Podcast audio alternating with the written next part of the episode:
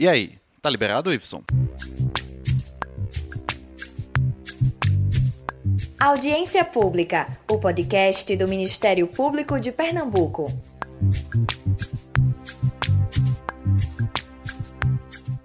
Seja muito bem-vindo, seja muito bem-vinda. Você nunca está atrasado para o Audiência Pública, o podcast do Ministério Público de Pernambuco. E como todo mundo em Pernambuco sabe, o carnaval está chegando. Mas junto com ele vem um tema que não é motivo de festa, né, Laís? Isso mesmo, Bruno. Uma multidão vai sair para se divertir nas ruas, mas não é porque estamos no carnaval que tem espaço para a bagunça, e muito menos para o desrespeito. Hoje a gente vai debater medidas de prevenção e denúncia do assédio contra as mulheres no carnaval. Isso, e nós estamos recebendo hoje, na mesa redonda do Audiência Pública, um trio de mulheres. Delegada Julieta Japiaçu, da Delegacia da Mulher, promotora de justiça Vera Mendonça e a ativista Elida Cavalcante, embaixadora da campanha Não é Não em Pernambuco. E vamos começar com as representantes do poder público, promotora Vera e delegada Julieta. Existe atendimento especializado para as mulheres, mesmo nos dias de folia, quando muitos desses serviços estão fechados? Uh, então, nós temos o, o, atendimento especializado à mulher vítima, já funcionando normalmente, horário de expediente todos os dias, na delegacia da Mulher de Recife, a primeira DEAN, na Praça do Campo Santo, que fica ali em frente ao cemitério de Santo Amaro. E lá funciona 24 horas, a semana inteira, todos os dias, o atendimento não para. É um plantão especializado. Fora isso, que vai ocorrer no carnaval, claro, ele não fecha. Vamos ter o atendimento também à mulher é, na delegacia do Rio Branco, ali próximo ao Marco Zero, na Alfredo Lisboa, número 188. O Ministério Público, durante a folia, tem um, um plantão em todas as sedes de circunscrições, que são os municípios maiores, tipo Caruaru, Cabo de Santo Agostinho, Arco Verde, Petrolina, além da própria capital, Olinda, Jaboatão. Então, durante o período de folia, vai ter um plantão que atende todos os casos, inclusive de importunação sexual. Então, o público não precisa esperar o término do carnaval, porque durante todo o carnaval vai ter esse plantão para atendimento nos casos de assédio e violência contra a mulher. Então, a nossa seguidora Nara Freire, do Instagram, mandou uma pergunta para a gente que vale por três. Ela está querendo saber onde denunciar os casos de assédio, quais são os passos do processo e se há algum tipo de encaminhamento para apoio psicológico às mulheres que passaram por essa situação. É, Nara, muitíssimo obrigado por essa pergunta. É importante esclarecer realmente onde é, o que se procurar para fazer a denúncia. Então, como já havia dito, nós temos em Recife uma DEAN, que é a Delegacia da Mulher, a primeira DEAN. E lá se pode fazer essa comunicação desses casos de assédio. É, funciona 24 horas. Nas outras cidades é, de Pernambuco, onde não há uma delegacia da mulher, essa delegacia também recebe esses casos. Então, a vítima pode ir em qualquer delegacia, uma delegacia do bairro onde ocorreu o fato, por exemplo. É, temos também temos 11 delegacias da mulher no estado. E nessas delegacias, é claro que se pode fazer a denúncia, mas nas delegacias comuns também se pode fazer esse tipo de denúncia e podemos fazer também os encaminhamentos para um setor de psicologia de algum, de algum hospital, de algum serviço público, inclusive. Temos o SONI, que as vítimas podem ser encaminhadas. Também temos a questão é, da prova, né, dos indícios, para poder se chegar à conclusão do inquérito e haver o indiciamento. Então, é muito importante a palavra da vítima ela robusta é muito importante como prova também as filmagens, né, onde se tem câmeras, nós pedimos, nós oficiamos e pedimos as imagens, e importantíssimo também testemunhas que presenciaram o fato, que ouviram falar do fato, da, de como a vítima estava psicologicamente. Isso é muito importante como prova. É interessante, nesse momento, a gente fazer uma diferenciação dos tipos de delito que mais ocorrem nos momentos de folia. Existe o ato obsceno, que a pena é de três meses a um ano ou multa. Nesses casos, é lavrado um TCO pela delegacia de polícia e o infrator é liberado logo em seguida. Nos casos de importunação sexual, em que a pena é de 1 a 5 anos de reclusão, o infrator ele é autuado em flagrante delito e encaminhado a audiência de custódia e pode ser ou não ter sua prisão preventiva decretada. E no caso de estupro, também vai ocorrer a mesma coisa, ele vai ser autuado em flagrante e encaminhado também à audiência de custódia. Ok, doutora Vera. E você poderia dar um exemplo de cada um desses casos que você citou? Como é que a pessoa, como é que o cidadão pode diferenciar cada uma dessas práticas? Veja só, o que é que a gente pode dizer que seria um ato obsceno? É, caso, por exemplo, de uma pessoa se masturbar em público, isso seria um ato obsceno. Um caso de importunação sexual, essa pessoa é, ela estaria o infrator ou se masturbando direcionadamente para aquela vítima, ou então apalpando, levantando a roupa, levantando a saia, se esfregando. Também é, existem casos em que ele está encoxando sem autorização, passando a mão. Tudo isso são casos de importunação sexual, entre outros. Já o estupro, não. O estupro tem que ter grave ameaça ou violência contra a pessoa. É, em relação à questão do apoio psicológico, é muito importante que acho que cada mulher, é, após algum trauma ou alguma questão relacionada a um assédio ou uma importunação, que ela busque uma ajuda psicológica.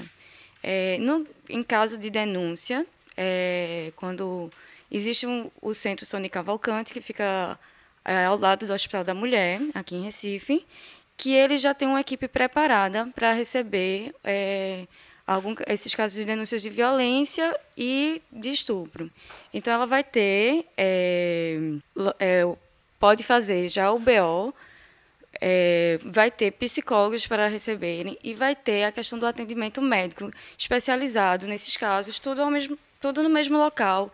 Então, isso, é, isso diminui um, um, desgaste para a vítima, porque ela vai ter que contar a história dela, provavelmente só uma vez, e não ficar repetindo para um, para outro. E isso gera um estresse, ela já está passando por uma situação muito difícil.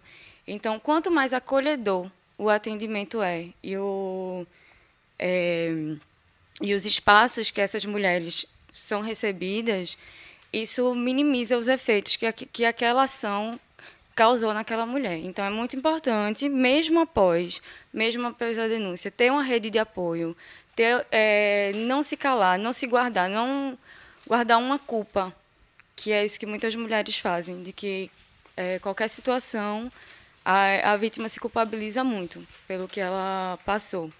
Então, é, é necessário ter um, um acompanhamento para minimizar todas as sensações que ela passa quando há qualquer tipo de assédio ou abuso ou importunação.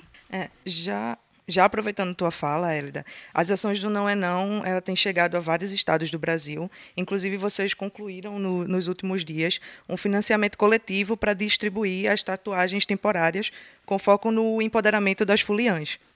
Como é que se dá esse trabalho de fortalecer as mulheres para que elas não se calem diante das situações de assédio? Obrigada, Laís, pela pergunta.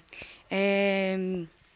O coletivo Não é Não, ele começou no Rio de Janeiro, em 2017, com uma situação de assédio durante o carnaval, que a, a vítima ela fez, não, a gente tem que fazer alguma coisa, como partindo é, da gente, das mulheres. Então, esse sentido já é uma, um empoderamento. Vamos fazer alguma coisa que tente nos proteger durante o carnaval. Então, começaram, fizeram a frase que é simples, é direta, que é, são tatuagens removíveis que são aplicadas no corpo das mulheres e as tatuagens são distribuídas apenas de mulheres para mulheres. Apenas as mulheres podem distribuir e apenas as mulheres podem receber essas tatuagens. Então, é de uma forma, é, é, a gente considera como um ato político para as mulheres dizer ali nas ruas que o corpo é dela e que quando ela diz não, é não, e que tem que ser respeitado esses limites. A gente viu aqui no, no Carnaval de Recife, em Olinda, a gente vê que as medidas é, de proteções e leis melhoraram bastante o Carnaval, porque antes tinha puxada de cabelo, tinha agarrar a força, beijo forçado. Hoje em dia a gente vê um Carnaval muito mais tranquilo para as mulheres. Ainda existem as situações, mas a gente vê que está ocorrendo é, um, um padrão educacional de comportamento. Então, tem gerado uma mudança comportacional na sociedade. Assim. Então, se brinca uma folia muito mais tranquila para as mulheres, embora ainda não estamos é, no local ideal. É, Outra, outra ação que acontece aqui em Pernambuco são a distribuição de fitinhas da sororidade. São fitas rosas, como as fitinhas de Santos, e ela diz: sou mulher e luto contra o assédio. É, conte comigo e denúncias, ligue para o 180. Então, a gente tenta fazer com que as mulheres acolham outras mulheres, criar esse, essa, um pensamento de sororidade entre as mulheres. Se viu uma mulher em situação de perigo, se viu algum homem de, é, agindo de forma muito violenta muito pesada, se vê uma, uma mulher sozinha andando na rua, ou que vê que ela está alterada e sozinha, então é, é tá atenta, estar sempre atenta, porque as mulheres precisam se proteger. Então é, é esse pensamento que o coletivo busca introjetar assim, no carnaval, nas mulheres, de autocuidado e de cuidado com as outras. É, e na questão do assédio, ele às vezes pode acontecer de várias formas. Não precisa, às vezes, ter contato físico. Numa situação como essa, doutora Vera, as mulheres podem ficar na dúvida se é possível não recorrer à denúncia. Como proceder num caso desse? Veja só, é, a mulher, ela sendo vítima e ela se sentindo ofendida, ela tem esse poder de ela procurar o, o sistema de proteção na delegacia de polícia, Ministério Público, esses casos de assédio, eles podem ser ou não com contato físico. Quando houver o contato físico, que pode ser um beijo na boca forçado, apalpar, se esfregar, isso já é um caso de importunação sexual, certo? Quando é, um, é o, o, assédio que não tem contato, ele pode ser ou não um, uma importunação sexual, dependendo do caso. E também pode ser um ato obsceno, entendeu? Da pessoa mostrar as partes íntimas, etc. Entendeu? Às vezes um comentário, né, de uma pessoa na rua. Certo. A cantada. A cantada, ela pode ser até uma, uma difamação ou então uma injúria, dependendo do seu teor. Certos tipos de cantada, elas são tão ofensivas que elas atingem a dignidade da pessoa. É, recentemente, a gente teve um caso de grande repercussão. É, um casal de mulheres que estavam de mãos dadas nas prévias em Olinda foram atacadas por um grupo de, oito homens. Uma das vítimas afirmou que havia sido um caso de LGBTfobia. Nesse tipo de situação, há um atendimento diferente para essa mulher em questão? Como é que a denúncia ela deve ser feita? Bom, na delegacia de polícia, é, provavelmente esse caso foi encaminhado para uma delegacia comum, né, porque não é um caso de violência doméstica e familiar, que é atribuição da delegacia, das delegacias da mulher, é a violência doméstica e familiar e o estupro, e por consequência também a importunação sexual, né, os crimes sexuais contra a dignidade sexual. Mas nesse caso, mesmo numa delegacia de bairro, que a gente chama delegacia comum, o atendimento tem que ser muito bem feito. Não é até para não, ter, não se ter uma revitimização, um preconceito. Então, o policial tem que estar muito bem preparado para atender casos como esse, como, como outros, como racismo, por exemplo, né? É, injúrias raciais. Então, o policial ele tem esse treinamento. Inclusive, os policiais que saem da academia de polícia já passaram por fizeram as matérias né, de, de, atendimento ao público, de registro de BO, né, que tem que se preencher os campos do, do BO em relação à cor, por exemplo, quando a gente fala de racismo, etc. Então é importante que esse atendimento seja especializado também numa delegacia comum. Pode ser numa delegacia comum sem ser especializada, mas o atendimento tem que ser diferenciado. A lei 13.718 de 2018, que alterou o Código Penal ela capitulou, é? ela trouxe como crime diversos tipos, como a importunação sexual, divulgação de cena de estupro, estupro corretivo e o estupro coletivo. Esse caso é, que você falou, ele seria poderia ser até tipificado como uma tentativa de estupro corretivo, porque é um estupro contra em que as vítimas são pessoas homoafetivas. Então é como se fosse assim, ah, vamos corrigi-la, vamos mostrar que, que ela tem que ser dessa forma, entendeu? Então, esse tipo de penal, ele foi trazido pela mesma lei que trouxe a importunação sexual. Elida, eu acredito que o, o Não é Não mantém contato com mulheres em todo o Brasil E a partir desse contato, vocês entendem que o atendimento às vítimas ele é feito da maneira correta? Existe algum tipo de melhoria na capacitação dos agentes públicos que ainda deva ser promovida? Oi, Bruno. É, eu acredito que, como a delegada falou, existem os DEANs, que são as delegacias especializadas de atendimento à mulher, é, que têm um, uma equipe mais preparada para receber esses casos ou o Centro Tony Cavalcante, que a gente citou anteriormente, mas também é, a gente tem, talvez, as outras delegacias ainda precisem de um, de um pessoal mais treinado, principalmente se a gente vai para os interiores, quando a gente tem uma, uma população que é mais machista, um, então, assim, a vítima, às vezes, ela tem muita dificuldade de chegar a esses locais porque ela não se sente acolhida. Então, às vezes, até a presença de, um, de pelo menos uma mulher que possa receber a denúncia nessas delegacias, isso faz toda a diferença na hora que a vítima procura um, um órgão para fazer a denúncia. Então, assim, muitas mulheres deixam de denunciar pelo por só imaginar ter que ir numa delegacia que vai estar tá sendo atendido diversos outros casos, de se expor, ela se sente exposta. Então, quanto mais é, se investe no, numa proteção à vítima mulher, eu acho que é, é o mais seguro que a gente tenha mais denúncias, porque a gente tem muitos casos ainda que não são denunciados. Os números que a gente encontra de denúncias anuais, elas provavelmente são o dobro ou, ou triplo, porque a gente não fica sabendo. Essa questão da capacitação é de extrema importância, porque o policial é um servidor público e ele tem que atender bem. Né? E atender bem não é passar a, a, atender vítimas e testemunhas com mimos e tal. Não, é o atendimento é, é, de acordo com a lei. Né? Sem tecer comentários dos diversos tipos que nós sabemos bem que às vezes tem esse tipo de comentário. Mas, enfim, o Departamento de Polícia da Mulher, desde o ano passado, desde julho do ano passado, está promovendo capacitações para os policiais civis do estado inteiro. E vamos continuar com esse projeto esse ano. Exatamente é, é, como foi falado, a questão do interior né, fica distante do departamento, então a gente tem que ter essa troca. A gente já capacitou policiais, cerca de 25 policiais em Floresta, naquela região, Tacaratu, Floresta. Capacitamos policiais de Olinda, é, de todas as delegacias de Olinda, porque lá não tem uma delegacia da mulher. Então, capacitamos nesse atendimento de crime sexual e de violência doméstica familiar. Capacitamos Paulista, Igaraçu, Araçoiaba, uma série de delegacias e também as delegacias do Capo Santo Agostinho, né, de Pojuca. Então, a gente vai ampliar isso, porque é preciso realmente um atendimento especializado, mesmo que a delegacia não seja especializada. Doutora Vera, além do foco em facilitar que as mulheres conheçam seus direitos e denunciem os agressores, que outros tipos de medida a senhora acredita que precisam ser estimuladas? É possível combater o machismo a partir de outras perspectivas em conjunto com a área de, da educação, por exemplo? É, isso é bem interessante, porque existe uma cultura machista no Brasil.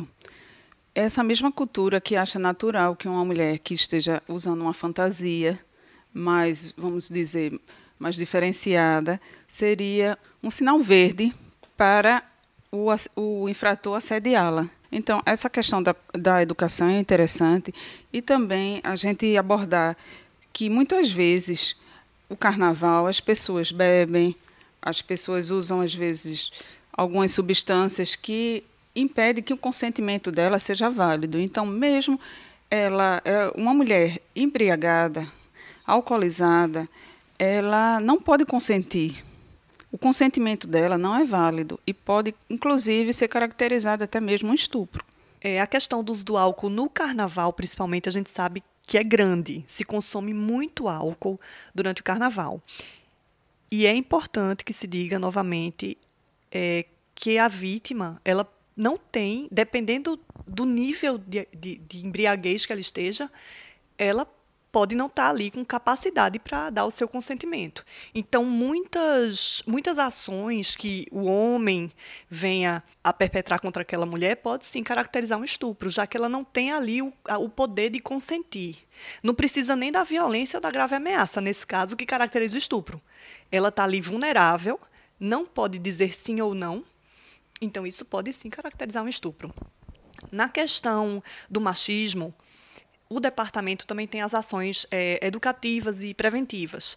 Nós temos a Caravana da Mulher, que também viaja o estado todo.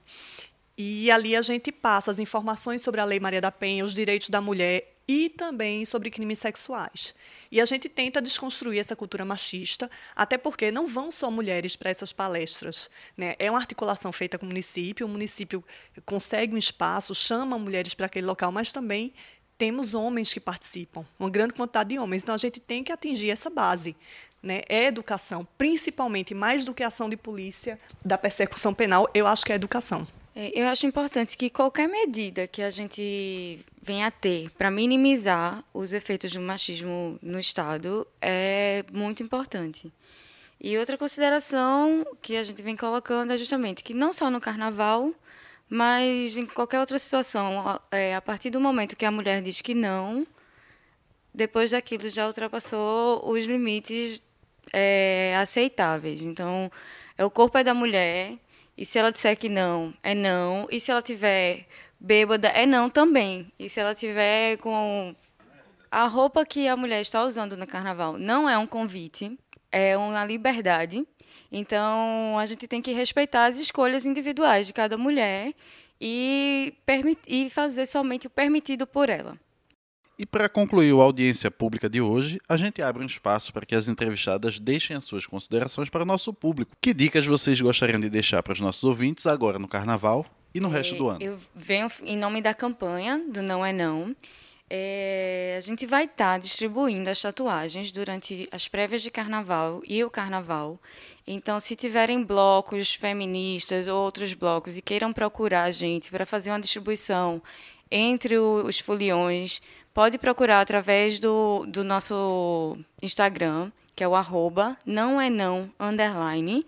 É, a gente busca conscientizar através das tatuagens e vamos estar presente nas ruas. Então, temos também, é, se quiserem ser voluntárias para distribuir tatuagens entre seu grupo de amigas, entre algum com algum bloco específico, pode procurar a gente, que a gente está é, vamos distribuir cerca de 16 mil tatuagens e fitinhas durante o carnaval. Apenas em Pernambuco esse número? É, esse é só de Pernambuco. No Brasil, a gente vai estar tá com as 200 mil tatuagens esse ano. Cada ano o coletivo vem aumentando a quantidade distribuída. E como é que o pessoal pode conhecer o coletivo Não é Não? Tem o Instagram, tem algum outro site, algum outro meio de entrar em contato com vocês? É, tem o nacional, que é o Instagram nacional, que é o arroba não é não underline, ou através do e-mail, que é o não é não pe gmail.com.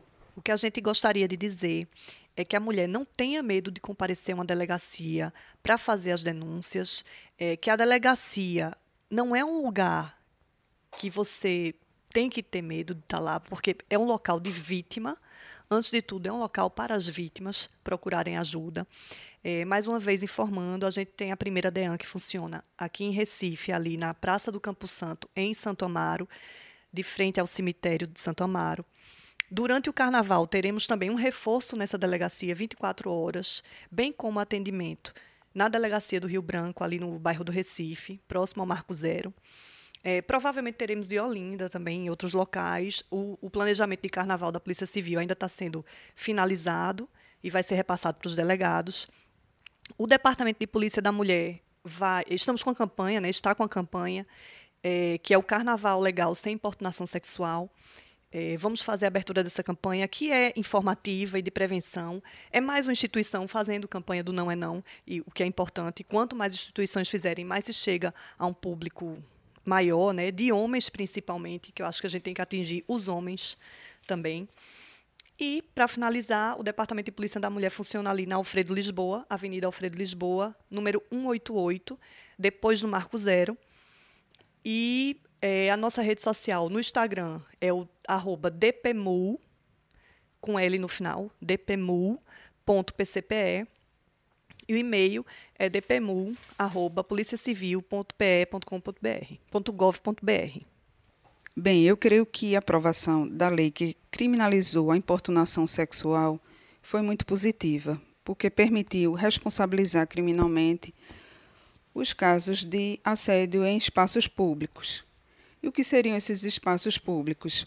Seriam coletivos, tais como ônibus, metrô e também é, locais em que há agremiações, há festas, como shows, entre eles o nosso carnaval.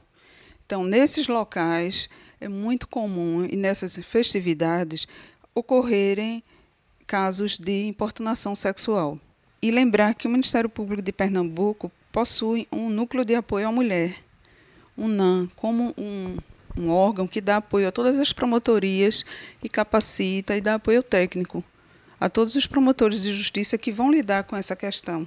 Notadamente, na hora que acontecer os casos de assédio, de importunação sexual, seria interessante que a vítima também procurasse o serviço da Polícia Militar que estiver disponível no local, porque seria uma forma também de prender em flagrante o infrator. Ótimo. E mais uma vez, a gente agradece a presença das nossas entrevistadas, promotora Vera, delegada Julieta e Élida Cavalcante do Não é Não. E também agradece a você, ouvinte, que nos ajuda a fazer o programa Audiência Pública. Siga o nosso podcast nas principais plataformas, como Spotify, Google Podcasts e o Deezer, e compartilhe a cidadania. Não deixe também de seguir o Ministério Público nas redes sociais. Nosso Instagram é o MPPEOficial. No Facebook, estamos no facebook.com MPPEOficial.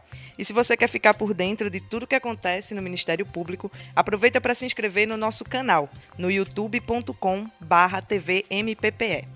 E você que é nosso seguidor fiel, fica sabendo antes de todo mundo o tema da próxima edição. Acompanhe as nossas postagens, clica lá nos stories para enviar a sua pergunta.